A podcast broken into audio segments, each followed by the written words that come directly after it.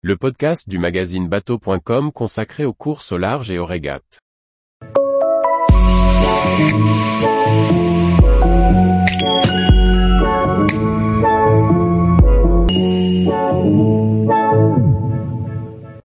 Projet Duracell, concevoir un cockpit ergonomique au port et en manœuvre.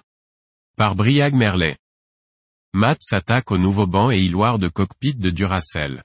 Un chantier réfléchi, afin de naviguer et vivre de manière optimale sur son futur voilier de croisière. Pour s'assurer du résultat des modifications du cockpit de son ex 60 pieds de course au large pour en faire un bateau de croisière, Matt passe une nouvelle fois par un mannequin à l'échelle 1. À l'aide de panneaux d'OSB, il reproduit en place les géométries qu'il projette de faire plus tard en composite.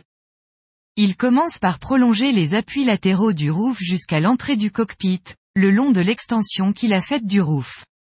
Dans le prolongement, il modélise la nouvelle hiloire qui accueillera les trois winches dédiés respectivement aux manœuvres de drisse et prise de riz, aux écoutes de voile d'avant et à l'écoute de grand voile et de chariot. Ces modèles d'origine ont des poupées assez hautes et pour améliorer l'ergonomie et l'angle d'arrivée des cordages sur le winch, Matt décide de rabaisser le niveau initialement prévu de l'hiloire. Il est ensuite temps de réaliser les bancs du cockpit.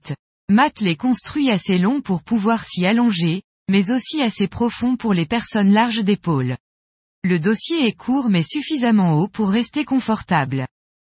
Alors que le premier essai sur tribord offre des angles importants, à la fois de l'hiloire vers l'extérieur du bateau et entre le dossier et l'assise du banc, Matt profite du mannequin sur bâbord pour tester une autre configuration.